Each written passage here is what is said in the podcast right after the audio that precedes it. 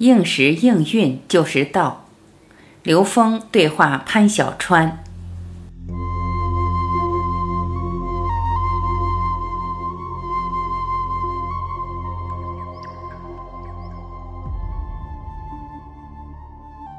古人对道的描述是阴阳五行术语体系，并建构了双螺旋模型。潘小川。刘峰老师把古人所说的道，用现代人能够接受的方式，以科学语境表达出来，表述为阴阳五行就是正弦波。刘老师又谈到维度问题，从高维度看低维度比较清晰。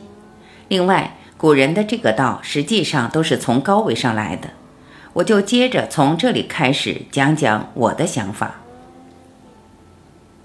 高维的智慧，如果用低维的方式或者语言来表述是比较困难的。我经常感到，我们现代人知识很丰富，但是智慧不够。不够到什么程度呢？古人都已经说完的话，总结出的规律，我们现代人在理解上会有障碍。我想，这可能就是刘老师所说的维度问题吧。所以我经常说一句话：中医没有对错，只有层次的不同。站在不同层次上来看中医，我们所得到的结果是不一样的。毕竟高维度的智慧必须在三维有适当的表述，这也是比较有挑战的一项任务。其实古人已经把这个任务完成了。那我先说说古人是怎么完成的。古人首先对道有了认识，那怎么表述这个道呢？古人采用了阴阳五行的术语系统。古人建了一个模型，这个模型是什么呢？我总结为双螺旋的模型。古人对双螺旋的描述：天左旋，地右动。刘老师所讲的正弦波，如果在二维就是正弦波，如果在三维就是一个双螺旋。对于双螺旋，古人有非常简明的描述，叫做天左旋，地右动。天左旋在北半球，我们看到天是逆时针旋转的，那么相对于天来说，地就是右转的。所以说天左旋，地右动，正好这就是一个双螺旋的模式。天左旋，旋的是什么呢？是天气下降，然后地气上升，地气升到上边，到天上变成天气，天气再落下来变成地气。地气再升到天上，再变成天气，这有点像什么呢？我们自然界当中水的循环确实就是这样的。水的循环我们看得见，阳光在上面一照，水就升上去。当然，这个升上去是按地的方式，是右旋升上去。然后水在天上变成了云，云在有冷风的时候变成雨再下来，这是天气下降的象征。天气下降是以逆时针左旋的形式下降。我们北半球的气压带就是这样的模式。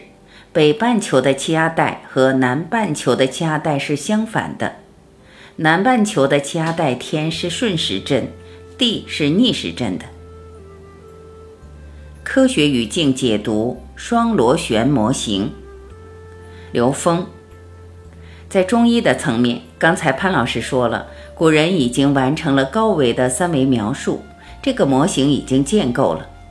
双螺旋模型其实就是在三维空间里边我们理解的能量波，到三维空间最简单的能量运动模式就是螺旋模式，而双螺旋恰好是一个上一个下，代表了两个螺旋的同频共振，也就是两个最简单能量波的同频共振。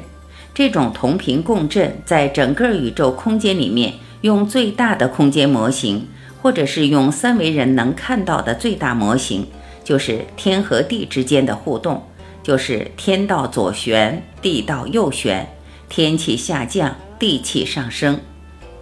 我们几乎可以在所有的地方都能找到的双螺旋，就是所谓的基因。但是为什么我用天地来表达？因为在古人的描述里，或者一般人描述，最大的是天，最实在的就是地。所以这两个部分，天是虚，地是实，把天和地当成对阴阳双螺旋的一个最完整、最具有包容性的描述，它最有说服力。其实这个左旋右旋双螺旋无处不在，而且这里面还说了一个特别重要的概念，就是北半球建构的天左旋地右动，到了南半球正好相反。有一个实验，在赤道的这个地方，你用一个漏斗往里装上水，然后就看这个漏斗往下漏到下面去的时候，正好在赤道上，这个水是不旋转的，直接就下去了。你到南半球和北半球旋向正好相反，这也就说明了能量关系和能量场的旋转。南半球跟北半球是正好相反的，所以天左旋地右动的这个概念是基于北半球的描述。应时应运就是道的本质。如果我们只停留在这种描述上，我们会把这个概念僵化住了。因为这是天道描述的话，它只是描述了能量运动的一个最基本规律，就是所有的能量都符合这个规律。但是在不同的时空位置上，这种规律它呈现的像可能是不一样的。所以到南半球正好相反了。但如果我们一定坚持这个天左旋地右动的时候，这套系统到南半球就不合适了。如果它到南半球就不合适，你说它是道的话，就等于把道给限制了。道本身不是建立在一个所谓的天左旋地右动的状态，只是在那个时空里面对那个时空状态的人去描述的时候用它。如果站在南半球时描述，正好就反过来了，就是天右旋地左动了。道是本质。道在所有时空的能量关系里边都应时应运，大家注意，应时应运才是道，道应那个时也应当时那个运，所以这才是真正的道。它的本质规律就是双螺旋，这点刚才潘老师说的非常清晰。